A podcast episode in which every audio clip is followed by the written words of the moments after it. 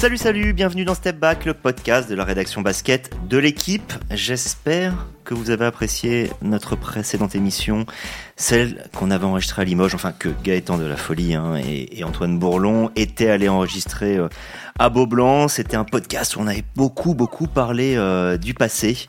Euh, là, c'est parce que c'était l'occasion de revenir sur les 30 ans de la victoire du, CSP en finale, hein, de ce qu'on n'appelait pas encore l'Euroleague. Donc là, cette semaine, on va faire l'inverse. On ne va parler que du présent, ce qui se passe en ce moment, parce que c'est quand même extrêmement intéressant. On va retraverser l'Atlantique, on va retourner en NBA pour parler des playoffs qui ont débuté le week-end dernier. Alors on vous a concocté un programme euh, complet, hein. on va parler de l'intensité du jeu qui a grimpé en flèche forcément, et il y a déjà des victimes, on va le voir. On va vous parler des, favoris, euh, on va vous parler des coups de cœur, des Frenchies, euh, parce que oui, il reste encore des Frenchies euh, en course, même si la saison a été globalement compliquée pour eux. On va essayer d'avoir une discussion un, petit peu légère. Alors une petite précision, au moment d'enregistrer cette émission, c'est-à-dire jeudi après-midi, toutes les équipes avaient joué deux matchs. C'est-à-dire qu'il n'y avait aucune formation hein, qui avait déjà un pied, quatre orteils pour résumer en demi-finale de conférence.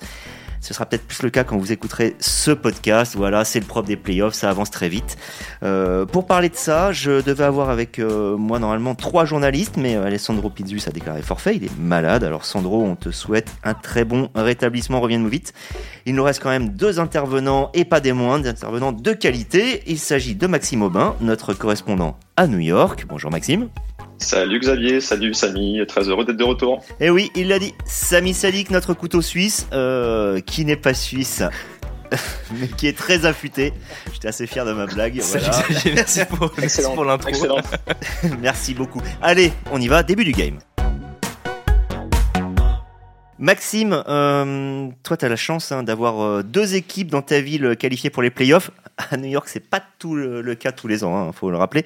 Là, tu as les New York Knicks qui sont opposés aux Cleveland Cavaliers, avec une victoire des Knicks euh, d'emblée euh, euh, dans l'Ohio. Et tu as aussi les Brooklyn Nets, qui défient les voisins des Sixers, hein, où j'imagine que tu peux aller. Je crois même que tu, tu es allé, tu nous le diras. Alors, est-ce que tu as ressenti cette fameuse énergie décuplée dont on parle pour les playoffs? Est-ce que tu as senti que cette année, il n'y avait pas eu de temps mort? Complètement. comme tu l'as dit, je suis, allé déjà à Philadelphie parce que pour l'instant, les deux équipes de New York ont joué leurs deux premiers matchs à l'extérieur. Euh, bah, donc euh, là, on enregistre le podcast jeudi, donc ce soir, je vais euh, à Brooklyn au Barclays Center et demain, je pourrais aller au Madison Square Garden. Mais de ce que je peux dire déjà, bah, déjà un avis général sur les playoffs, pour moi, c'est pas le même sport que la saison régulière en fait. Le niveau de jeu, l'intensité, les scénarios de match serrés, bref, c'est un, vrai régal honnêtement. Et bah, tu l'as dit dans les deux séries, Côté euh, côté Cleveland, New York, euh, ouais, bah, c'est déjà une série euh, super serrée parce que les Knicks sont allés, gagner à Cleveland dès le premier match, largement battu au deuxième match. ce qui m'a amusé en fait, c'est la notamment c'est la réaction des, joueurs des Cavs dès le premier match qui ont dit qui sont pleins en fait, ils sont pleins disant qu que les Knicks ont été extrêmement agressifs dans le premier match, qu'il y a beaucoup d'engagement, donc peut-être que voilà ils n'étaient pas encore prêts, ils n'avaient pas encore activé le mode playoff. Et, euh, et puis ouais, l'autre l'autre série, celle que j'ai encore plus suivie parce que je suis allé au match euh, deux fois, euh, bah, Brooklyn Sixers. Honnêtement, euh, euh, c'est une série qui est un peu à sens unique, mais ouais, parce que les Sixers sont largement au-dessus. Mais mais les Nets sont quand même sont quand même combatifs, ils lâchent rien. Ils font tout notamment pour diminuer un peu l'impact de Joel Embiid sur le terrain. Ils ont plutôt d'ailleurs réussi quand même à le faire. Donc voilà, c'est deux séries qui sont quand même plaisantes à, regarder et à suivre. Je, je reste avec toi d'ailleurs, Maxime on sait que les places pour les, playoffs, et notamment avec l'introduction du play-in qui fait qu'il n'y a que six équipes désormais qui sont assurées de disputer les playoffs à la fin de la saison régulière, euh, cette année c'était très serré, très dense. Est-ce que ça avait déjà commencé à durcir un peu le jeu euh, en fin de saison régulière dû à la lutte de position? Complètement, je pense qu'on l'a vu, hein. il y a eu une montée en puissance euh, sur les, voilà, sur les 10, 6 derniers matchs de la saison régulière et après, une fois aussi arrivé en play-in.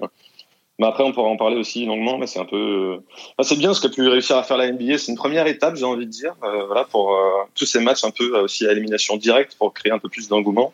C'est pour ça, d'ailleurs, je pense que l'année prochaine, ils veulent mettre en place cette fameuse coupe, cette, ce fameux tournoi de mi-saison. Ça, voilà, c'est pour avoir encore plus de matchs. Bah, à élimination à élimination directe pour empêcher un peu de voilà de, de s'ennuyer pendant pendant six mois de saison régulière On en est où d'ailleurs Juste Samy ou, Maxime, euh, de cette histoire justement de tournoi de mi-saison? J'ai vu qu'Adam Silver en avait parlé. Je vous avoue que j'avais pas trop lu. Samy. C'est fait pour. Euh, c'est dans le, le, CBA qui a été signé. Je parle sous ton contrôle, Maxime, mais donc ce sera euh, implémenté, mis en place dès, dès l'année prochaine, dès la saison 2023-2024. Alors ils sont en train de, ils sont en train de négocier les derniers détails, mais les, pour les joueurs, j'ai lu qu'il y aurait une contrepartie financière pour les, joueurs, les joueurs des équipes qui iraient le plus loin possible. Peut-être expliquer. Hein. Donc c'est un tournoi de mi-saison? Tournoi de mi-saison un peu bah, sous le format que nous on connaît en France, le format Leaders Cup, en fait, des matchs euh, en, pleine, saison entre, les meilleures équipes euh, de la NBA. J'ai plus tout à fait en tête le format qu'ils imaginent, mais oui, c'est ça, en fait, des matchs secs. Et euh, alors, apparemment, Adam Silver évoquait même le fait de pouvoir faire ces matchs-là, je sais plus si c'était lui, mais de pouvoir faire ces matchs-là ailleurs que dans les 30 salles, tu sais, NBA, pouvoir peut-être investir d'autres endroits, bah, peut-être Las Vegas par exemple. donc voilà, un tournoi qui serait, enfin, marquer un petit peu la différence entre ça et la saison régulière. En fait, ils veulent euh, clairement s'inspirer de ce qui se fait dans le foot. Ils l'ont dit, ils l'ont assumé en disant on veut faire une mini euh, Ligue des Champions. Voilà, avec euh, en gros, apparemment, il y aura des phases de poule et ensuite match à élimination directe. Et comme disait Samy, ça sera sur terrain neutre avec des maillots différents. Enfin bref, tout sera créé pour voilà, essayer de créer, un nouveau trophée. Et, et comme a dit aussi Samy, je crois que c'est 500 000 dollars par joueur qui gagne le tournoi. Donc tout faire aussi pour attirer l'intérêt des joueurs en mettant des grosses primes en place. Quoi. Puisque forcément le, trophée n'aura pas du tout la même valeur, peut-être pas, enfin très très loin de la valeur du, trophée Larry O'Brien de, champion NBA. Donc euh, l'incitation financière est, est peut-être le, truc qui va contrebalancer euh, la crainte de ne pas les voir jouer à fond.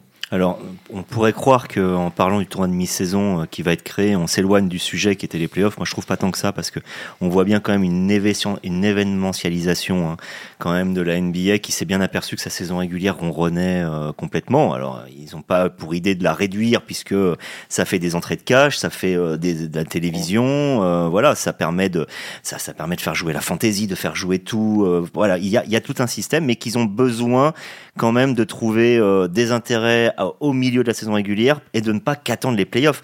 Parce que les playoffs, effectivement, c'est vrai que c'est passionnant. Euh, on voit des joueurs qui, euh, que, honnêtement, on ne parle quasiment plus euh, pendant toute la saison. Alors j'exagère un petit peu, mais qui ressortent là. Euh, Samy, si on peut parler de joueurs qui se qui se en playoffs, tu, tu penses à qui toi, par exemple? Moi, j'ai un exemple dans chaque conférence. J'ai du côté de l'est à Miami, Jimmy Butler, qui m'a mis 35 points dès le premier match, gagné par Miami sur le terrain de Milwaukee, premier de sa conférence. Qui, qui est un joueur extraordinaire, mais c'est vrai que pendant l'année, comme c'est pas un joueur d'ultra stat, on en parle finalement C'est ça qui a, qui, a un, qui a un peu, alors c'est, on en parlera tout à l'heure, mais ce mode playoff, en fait, on, on, l'avait vu par exemple en 2020 dans la bulle d'Orlando quand Miami va jusqu'en finale NBA, il a un niveau de jeu qui est exceptionnel. Et en saison régulière, bah, on le voit, on le voit presque peut-être pas avec le frein à main, mais un cran en dessous en termes d'agressivité, d'intensité, de, de volonté, de voilà, de, de, de, prendre les ballons, de dire voilà, je, maintenant je suis le patron, suivez-moi. Euh, à l'ouest, le, joueur qui exemplifie un petit peu aussi ça, c'est Kawhi Leonard. Là, on l'a retrouvé en playoff pour la première fois depuis sa grave blessure au genou il y a, deux saisons. 38 points dès le match 1 face à, face à Phoenix. Une, une pelletée de tirs décisifs euh, pour justement reprendre directement l'avantage du terrain. Et au match 2, c'est à nouveau le meilleur, euh, le meilleur joueur des Clippers avec Russell Westbrook. Pareil, ces deux joueurs-là, en fait, ils ont, on, les, on les peut-être prend un peu, on les peut-être prend, on les prend peut-être un peu pour acquis sur la saison régulière, ce qu'ils peuvent faire. Mais dès qu'ils arrivent en playoff, il y a presque ce sentiment que ils, enfilent, euh, enfin, ils, ont un autre état d'esprit. Ils, ils, sont un cran au-dessus de ce qu'ils peuvent faire en saison régulière dans, l'intensité, dans l'envie, dans le, dans, le côté tueur en fait. Euh, Maxime, on, voit bien par exemple un joueur comme euh, Michael Bridges que tu vois jouer toi puisque il joue au Nets. En gros, il a été transféré, souvenons-nous, dans l'échange pour Kevin Durant qui a envoyé Kevin Durant à Phoenix. Lui, il est arrivé, il est devenu rapidement le leader des Nets. Euh, là, quand on le, mais il y a quand même une chose différente entre euh, marquer 20 points en saison régulière et là euh, être le leader face à des Sixers qui ont le, couteau entre les dents. Est-ce que c'est là qu'il est véritablement jugé? C'est maintenant? Bah, franchement, exactement. Et puis, il répond présent, comme tu le dis, parce que il est parti de, Phoenix. Je pense que ça l'a franchement libéré, parce qu'il était un peu dans l'ombre quand même de, Chris Paul, de Devin Booker là-bas. il arrive en février à Brooklyn, comme tu l'as dit, dans l'échange avec Durant. Et là, bah, clairement, c'est le, le, le, franchise player, je pense, le joueur, le joueur sur lequel euh, peut s'appuyer Brooklyn à l'avenir. Et, ouais, il, répond, il répond présent euh, dans les playoffs. Pour l'instant, euh, le premier match, c'est là qui m'a vraiment le plus impressionné. C'est vraiment lui qui fait que Brooklyn reste dans le match. Je crois qu'il finit avec 30 points. Et voilà, au-delà d'avoir explosé offensivement, c'est un très bon joueur défensif en plus. Et, euh, euh, et, ouais, en fait, il a changé de dimension depuis depuis deux mois et puis surtout depuis ce début de playoff. Même si je pense, comme je l'ai déjà dit, je pense que ça suffira pas malheureusement et parce que ils vont vont sûrement se faire sweeper et sortir très vite des playoffs. Mais euh, en tout cas, les voilà, les Nets peuvent se dire qu'ils ont un joueur sur lequel ils peuvent compter pour l'avenir. Ouais. Alors, si euh, Philadelphie bat Brooklyn, c'est vrai qu'on est en une forme de logique, euh, on serait dans la, la, la, logique des choses. Par contre, si s'il y avait un problème pour Milwaukee ou Phoenix, ce serait beaucoup plus surprenant Or, ce sont deux équipes qui ont déjà euh, perdu leur leader. Pour combien de temps, on ne sait pas. Samy, est-ce que tu peux faire le point sur ces deux joueurs essentiels qui euh, on pâtit hein, finalement tout de suite de la montée en intensité des matchs des playoffs. Oui, bah, bah, bah, comme tu dis, effectivement, Milwaukee et euh, Memphis à l'ouest se retrouvent sans le, sans le capitaine, sans, le, sans, le, sans leur meilleur joueur, leur superstar.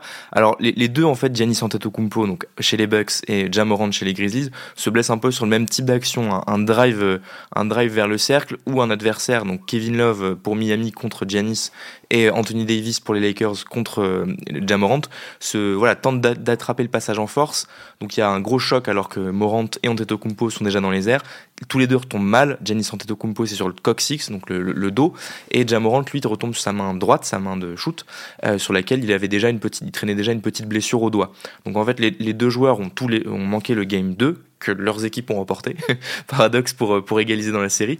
Et euh, voilà, les franchises les, les, notent un peu comme incertains avant le match 3, il y a, voilà, il y a un peu le jeu traditionnel, les écrans de fumée, qui va jouer, qui ne va pas jouer avant, avant, le, avant les matchs. Mais effectivement, les, deux ont, très mal commencé les playoffs. On, peut également glisser un petit mot sur Tyler Hero, qui lui, pour le coup, ça, ses playoffs sont peut-être déjà terminés. Il s'est fracturé la main droite le, au match 1, le même où Antetokounmpo s'est blessé. Euh, lui, il manquera au minimum 4 semaines, voire 6. Donc il faudrait que Miami aille très très loin pour qu'il puisse revenir. Alors, ça a tout de suite donné une petite euh, polémique euh, sur les charges, c'est-à-dire le, fait de pouvoir euh, s'arrêter pour provoquer un passage en force, disant que ce certains ont dit que c'était pas du basket et compagnie. J'ai l'impression que cette saison, plus encore que les précédentes, peut-être que je me trompe, je vais parler sous ton contrôle, Maxime, la recherche de la polémique était quotidienne cette saison, notamment avec un, un, journaliste ou un chroniqueur, je sais pas exactement ce qu'il est, euh, de d'ESPN qui s'appelle Stephen A. Smith.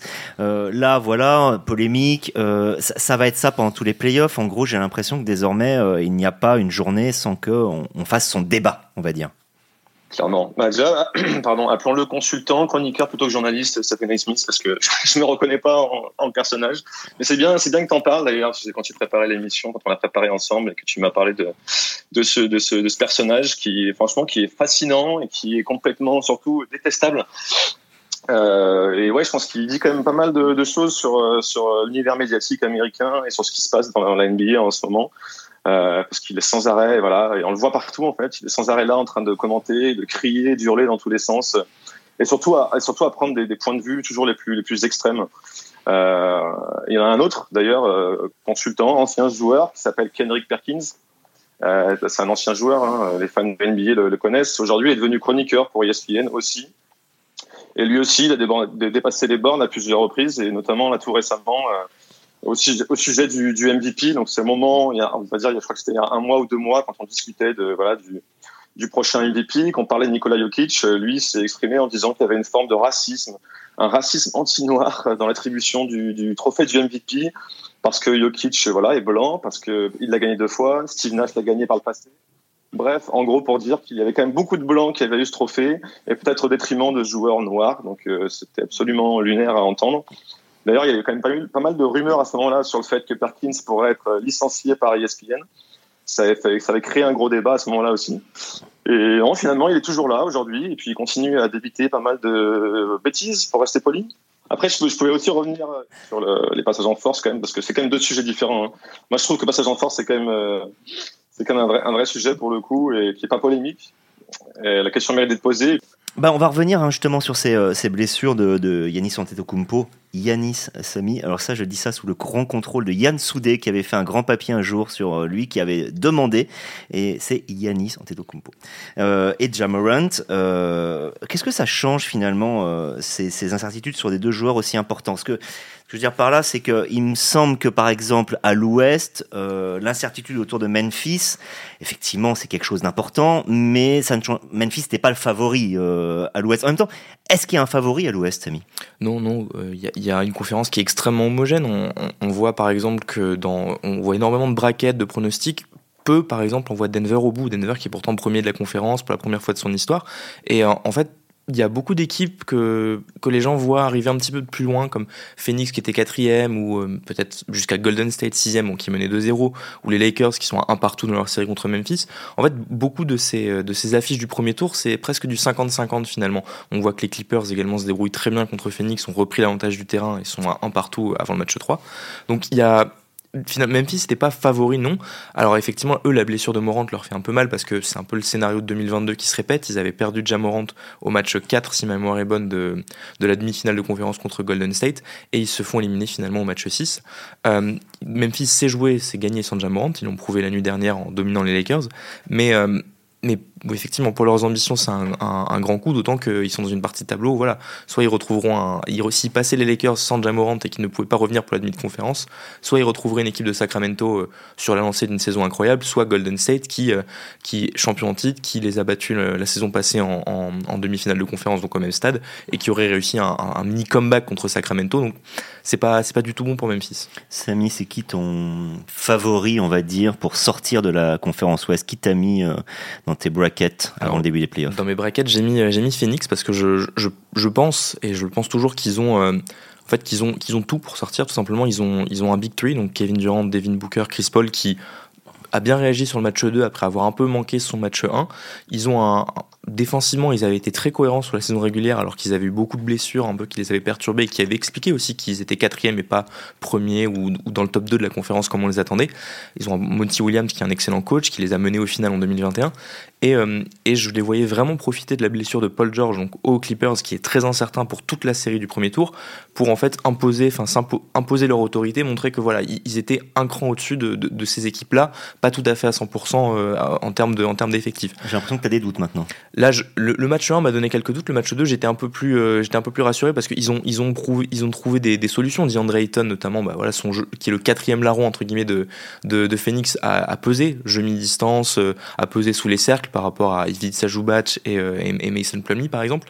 Et voilà, Kevin Durant a fait un excellent match. Devin Booker s'est réveillé de manière assez exceptionnelle en deuxième mi-temps. Donc je pense que je pense toujours que Phoenix a les, armes pour sortir en fait sur le talent individuel, sur l'effort collectif en défense, sur le coaching avec Monty Williams. Je pense que pour moi c'est mes favoris pour retrouver la finale euh, après 2021. À l'est, euh, donc le, le problème c'est pour Yanis Antetokounmpo. Alors les soucis d'eau, on sait que euh, c'est le genre de problème qui peut vous faire rejouer un match, mais après vous faire repartir, puis vous faire rejouer pour faire repartir. Enfin, c'est souvent des, problèmes un peu chroniques. Euh, ça, euh, Maxime, euh, les problèmes de dos dans les compos, c'est un vrai game changer hein, dans le, à l'Est, non? Complètement. Ça me fait penser aussi à Rudy Gobert à l'Ouest, qui lui aussi souffre des problèmes de dos et qui disait hier que justement, c'est c'est du day to day quoi. En gros, un jour ça va, le lendemain ça va pas. Et ça, ça a l'air d'être un peu la même chose du coup pour, pour, Yanis, pas, pas, pas Giannis, Yanis. Mais, euh, mais a priori, il va, quand même, il va quand même revenir. Il y a toujours euh, voilà, un peu de bluff euh, sur le fait qu'il soit incertain ou pas. Mais aux dernières nouvelles, ce qu'on lisait, voilà, il, devrait, il devrait être de retour. Après, on l'a dit, hein, euh, les Bucks ils se, sont, ils se sont imposés euh, sans lui aussi. Euh, enfin, pour moi, c'est voilà, c'est mon, grand favori à l'est. Je pense qu'on va en parler juste après, j'imagine. Mais ah non, tu peux en parler tout de suite justement. C'est la question que j'allais demander parce que pour moi, ça me paraissait pas aussi évident que ça. on a quand même deux autres contenders que sont Boston et Philadelphie. Toi, tu dis Milwaukee grand favori, c'est ça? Pour moi, c'est les grands favoris, ouais, que ce soit à l'Est ou soit même pour le, pour le, pour le titre de champion. Euh, ouais, c'est une équipe qui a quand même gardé le même noyau euh, dur que celui qui a gagné en 2021 avec euh, Yanis, avec Brook Lopez, Drew Holiday, euh, Middleton qui revient en forme. Qui était absent l'an dernier et tout le monde avait dit que c'était parce que Middleton n'était pas là, probablement ils avaient cédé leur titre. Ouais, exactement. Mais euh, surtout, en plus, c'est des, que des vétérans qui sont soit à leur niveau, soit encore un peu plus haut qu'en 2021, à l'image de Brook Lopez, par exemple. Euh, ils se sont bien renforcés en plus avec des joueurs de complément, avec euh, Bobby Portis qui a un impact énorme, par, exemple. Enfin, bref, moi je trouve que c'est une équipe qui est beaucoup trop complète. C'est une match 2 me donne raison parce que même sans Yanis, ils le remportent euh, sans problème. Euh, que voilà, moi je pense qu'ils, je peuvent aller au bout. Euh, ils peuvent aller au bout sans problème. C'est marrant parce que je vais être honnête, puisque toi tu as dit euh, que tu avais mis Phoenix, pardon, Samy, tu as dit que tu avais mis euh, Phoenix dans ton bracket à, l'ouest. Moi je peux dire, j'ai mis Philadelphie dans le bracket à, l'est. Euh, pour autant, niveau de certitude à peu près proche de 0%. voilà. Et, malgré cela, tu viens de dire que Milwaukee, pardon, Maxime, tu viens de dire que le favori c'était probablement Milwaukee. Je viens de vous dire Philadelphie. Et, euh, en y pensant presque objectivement, j'ai tendance à croire que c'est Boston, parce qu'on oublie un peu le parcours de Boston l'an dernier, l'expérience qu'ils ont acquise. Euh, voilà, le fait que Jason Tatum euh, est, quand même un joueur qui a fait, qui a comment dire, donné des gages l'an dernier en, en playoff, même si pour la finale c'était plus compliqué, mais on va voir s'il a appris. Ils ont, ils avaient, ils s'étaient renforcés aussi cette année, hein, n'oublions pas, avec Malcolm Brandon, voilà. Donc j'ai l'impression quand même qu'à l'est, voilà, je suis surpris de ton expression grand favori. Toi, Samy, t'en penses quoi? Euh, grand favori, Milwaukee, oui, si Antetokounmpo, je pense que c'est aussi ce que Maxime euh, voulait dire. en fait, Milwaukee a pas du tout l'habitude de jouer sans Giannis Antetokounmpo en playoff. Il, gagne, ils ont, enfin, je crois, il a manqué 4 matchs sur les 80 qu'il aurait pu disputer euh, en post-season. Ils en ont gagné deux contre Atlanta en finale de conférence, mais Atlanta avait déjà un peu cassé son plafond d'air, avait déjà un peu réussi ses playoffs. C'était peut-être pas le même, c'est pas la même histoire que s'il tombe sur une équipe comme Boston ou Philly en finale de conférence sans avoir Giannis Antetokounmpo. Je pense que moi aussi, Philadelphie, je, j'ai envie d'y croire pour eux que ça peut enfin passer ce plafond de verre de demi-finale de conférence parce que Joel Embiid joue très très gros sur cette euh, phase finale. Il a, il a jamais, donc on l'a dit, disputé une finale de conférence ni une finale NBA. L'image c'est un peu injuste, mais ce qu'on retient de lui en playoff, c'est ses larmes, son émotion après le tir euh, de Kawhi Leonard euh, en 2019 à, contre Toronto, même s'il a un peu exorcisé ça l'an passé avec un, avec un tir de la gagne de son choix à Toronto et il est voilà il est très bien entouré. Je pense qu'on sous-estime par exemple voilà le, il a James Harden à côté de lui Tyrese Maxey qui avait été très bon au premier tour des playoffs l'an passé. Ils ont des vétérans PJ Tucker Tobias Harris. Je pense que Philadelphie c'est peut-être leur année, surtout si Milwaukee est diminué, doit gérer Middleton, ses genoux qui grincent toujours un petit peu, Antetokounmpo et son dos. Maxime, est-ce que tu vois euh, une équipe, euh, que ce soit à l'est ou à l'ouest, une équipe capable de partir de loin, c'est-à-dire pas forcément hyper bien classée, qui serait peut-être même passée par le play-in et qui pourrait surprendre son monde? On a quand même le tenant du titre qui euh, qui n'a pas l'avantage du, parquet, hein, Golden State au premier tour. On a quand même les Lakers dont on sait bien que la saison était compliquée entre refonte de l'effectif, absence de certains, voilà. Donc voilà. Est-ce que tu penses qu'il peut y en avoir une qui, alors, à l'image un petit peu de ce qu'avait fait Houston en 95, c'est la fameuse phrase euh, euh, il ne faut jamais sous-estimer le corps d'un champion. Une équipe qui pourrait partir sans l'avantage du parquet et aller très loin. C'est une bonne question. Est-ce qu'on peut déjà dire que Sacramento finalement est peut-être aussi un outsider? Je réponds, je réponds à côté hein, volontairement parce que voilà, Sacramento a fini, troisième, hein. mais quand même c'est quand même une surprise qu'ils soient là. Ils ont retrouvé les playoffs après 16, 17 ans d'absence. Donc euh, moi, j'ai voilà, pour l'instant, ils m'ont tellement séduit que j'ai envie de voir jusqu'où ils peuvent aller. Euh, Donc tu les vois sortir Golden State? Je les vois sortir Golden State comme comme c'est parti, oui, surtout que dans le match 3, euh, Green sera sera absent, suspendu après son voilà, après c'est essuyer les pieds sur sa bonus et je descends un peu en voilà, je sens un peu en bout de piste euh, Golden State. Donc euh, ouais, j'ai vraiment envie de voir ce que va donner euh, Sacramento. Et puis je crois que c'est Gaëtan, Gaëtan de la Folie, qui est journaliste à l'équipe et d'ailleurs qui anime ce podcast régulièrement, qui nous a mis un petit message hier pour nous rappeler aussi que bah, les champions NBA dans l'histoire sont quasiment toujours des équipes qui ont fini dans le, top 3. Donc il y a quand même très peu de place chaque fois pour les pour les outsiders qui sont qui ont fini cinquième, sixième ou autre. Donc, donc voilà, ouais, je pense que. Moi, j'ai envie de voilà, voir ce que Sacramento va faire. Et sinon, je suis assez d'accord avec Samy pour dire que les Suns sont favoris à l'ouest et voilà et rappeler que les Bucks sont favoris à l'est. On va rester sur Sacramento parce qu'il y a eu deux awards qui ont été euh, décernés ces derniers jours qui concernent les Kings. Le premier c'est le joueur le plus clutch, donc c'est-à-dire euh, décisif dans les instants qu'ils le sont, instants décisifs. Euh, c'est D'Aaron Fox et le coach de l'année Mike Brown qui a été élu à l'unanimité, une première en même temps quand on met fin à 17 ans sans playoff ça mérite. donc Samy, je voudrais te demander par exemple, avant même de te demander si pour toi Fox est le joueur le plus clutch, qu'est-ce que tu penses de ce trophée? C'était la première année de ce trophée. Ouais, c'est un, un trophée est un petit peu plus délicat que les autres parce que eh, on a fait un podcast. Qu'est-ce que c'est qu'être clutch? Est-ce que c'est la, personne qui, bah, à qui on passe la balle sur la dernière possession quand il reste 15 secondes? Est-ce que c'est la personne qui va planter 4 tirs de suite à 2 minutes du buzzer pour tuer le match une bonne fois pour toutes et donc qu'il n'y ait pas de, stress jusqu'au buzzer? Les critères sont un peu. Enfin, il y a plein de critères en fait. Être clutch, il y a, y a, plusieurs dizaines de définitions possibles. Est-ce que ça rend le, le, award un peu moins. Comment dire bah là, un peu moins légitime? Cette année, ce que, ce que j'ai regardé en fait, c'est que D'Aaron Fox qu'on prenne sur les 5 dernières minutes, la dernière minute, les 30 dernières secondes, en fait, le nombre de points marqués, c'est lui qui domine la catégorie. Donc, en fait, il y avait une forme. Euh, en fait, il a un petit peu écraser la concurrence de ce point de vue-là sur les, les, critères que la NBA euh, utilise comme clutch, je pense que ça sera intéressant de voir l'an prochain, s'il y a une domination un peu moins forte de Fox, qu'il y a une course un peu moins limpide, ce sera intéressant de voir quel critère va être pris. Par exemple, il y a des tirs qui valent, qui valent 10 points dans le clutch. Je pense à un tir comme celui de Damian Lillard contre Casey en playoff. Ça va être très intéressant. fait la qualification à l'époque des Blazers 4 Voilà, donc game winner et series winner. Il avait gagné la série sur, sur ce gros 3 points. Donc je pense que le trophée, je, suis assez intrigué. Je pense qu'il faut lui donner plusieurs années pour voir un petit peu ce que, les, votants vont en faire. Mais euh, je suis assez, assez curieux de voir ce que ça va donner avec une course moins limpide l'an prochain. C'est intéressant ce que tu dis, Samy, euh, là-dessus, parce que moi je trouve que que c'est un, trophée qui est assez obscur en fait, et en plus déjà il y a tellement de trophées individuels et collectifs euh, par saison que c'est un peu en rajouter un de plus quand même. Et puis comme tu le disais, je trouve que voilà c'est tellement dur aussi. Comment est-ce qu'on peut arriver à à définir ce qu'est joueur euh, décisif. Quand tu, prends le fameux ratio que, que l'NBA explique là, euh, c'est un joueur qui met euh, le plus de points dans les cinq dernières minutes des matchs.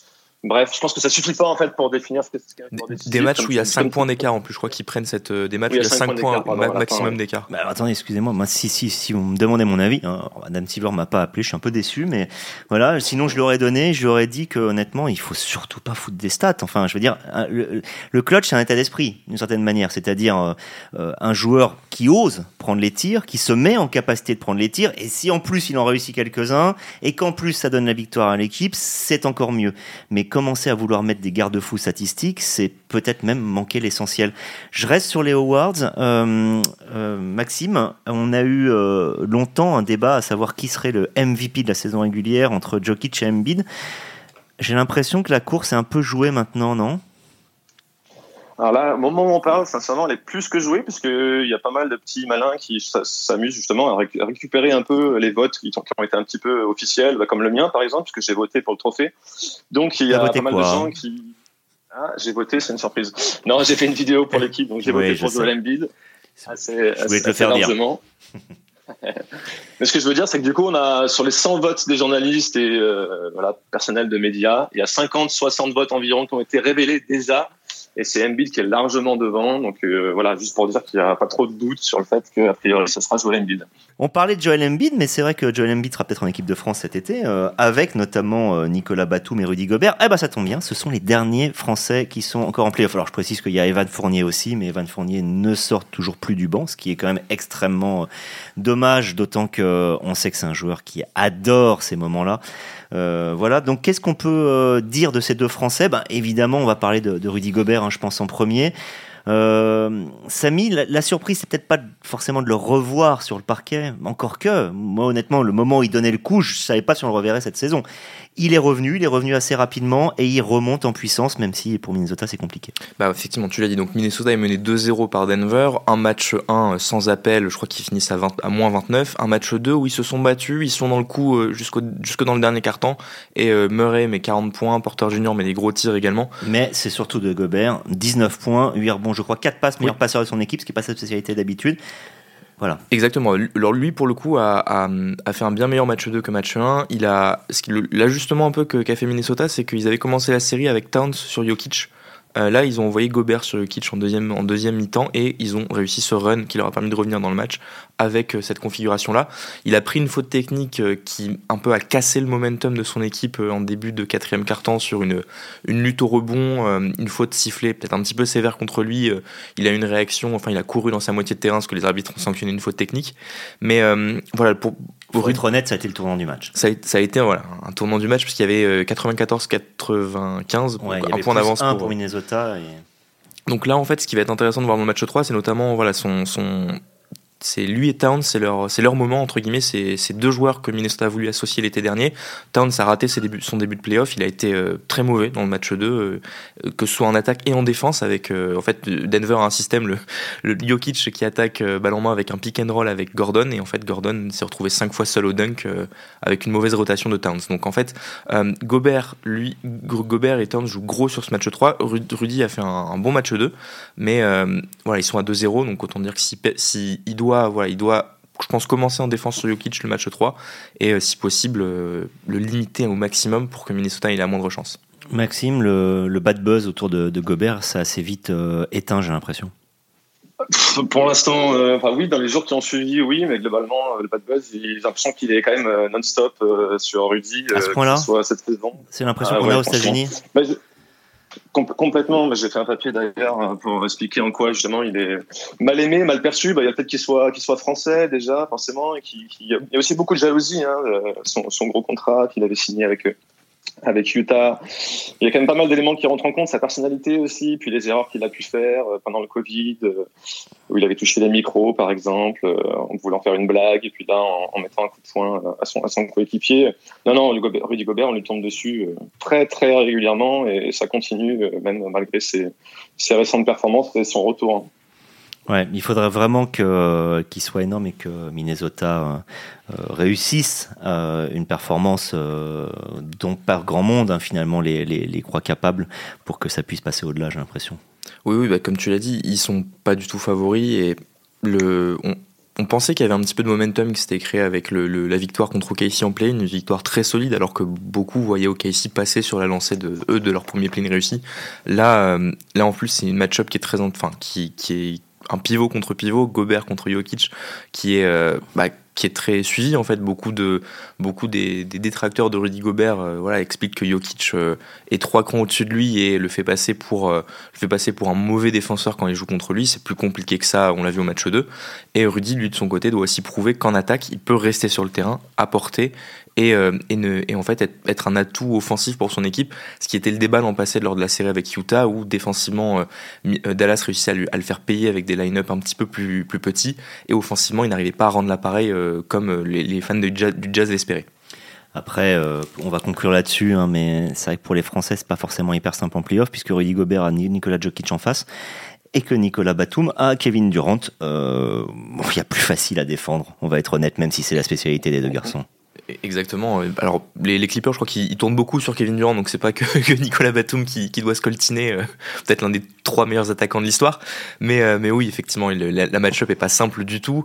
Euh, pour Batum, d'un point de vue collectif, donc les, les, Clippers sont un partout, ils ont récupéré l'avantage du terrain. C'est un bon début de playoff pour eux. Ils auraient peut-être pu, avec un peu plus de réussite, attraper le match 2. Euh, lui, par contre, individuellement, c'est un petit peu plus compliqué. Il a 1 sur 7 au tir sur les deux matchs. Alors, il a été laissé dans le 5 au match 2. Tyron nous lui fait confiance. On l'a dit, ce rôle de, voilà, de joueur qui est capable d'apporter défensivement, qui est euh, normalement un, bon shooter. Il était à 40% à 3 points cette saison. Là, voilà, c'est le, facteur shoot est moins présent. Il a, il a notamment fait 0 sur 4 à 3 points au match 2. Euh, beaucoup de fans des Clippers euh, voilà, se demandent est-ce que, est-ce que son temps de jeu va pas baisser par rapport à des joueurs comme Robert Covington ou Marcus Morris qui sont sur le banc.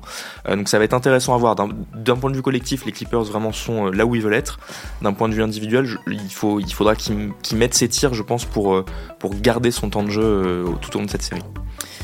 Voilà, vous savez tout, presque tout sur les playoffs NBA qui ont débuté le dernier et qui vont euh, durer jusqu'à euh, la mi-juin, grosso modo. La première date pour la NBA Finals, ce sera le 1er juin. Merci euh, Maxime, merci Samy d'avoir expliqué, décortiqué, décrypté tout ça. Et à la semaine prochaine. Ciao ciao.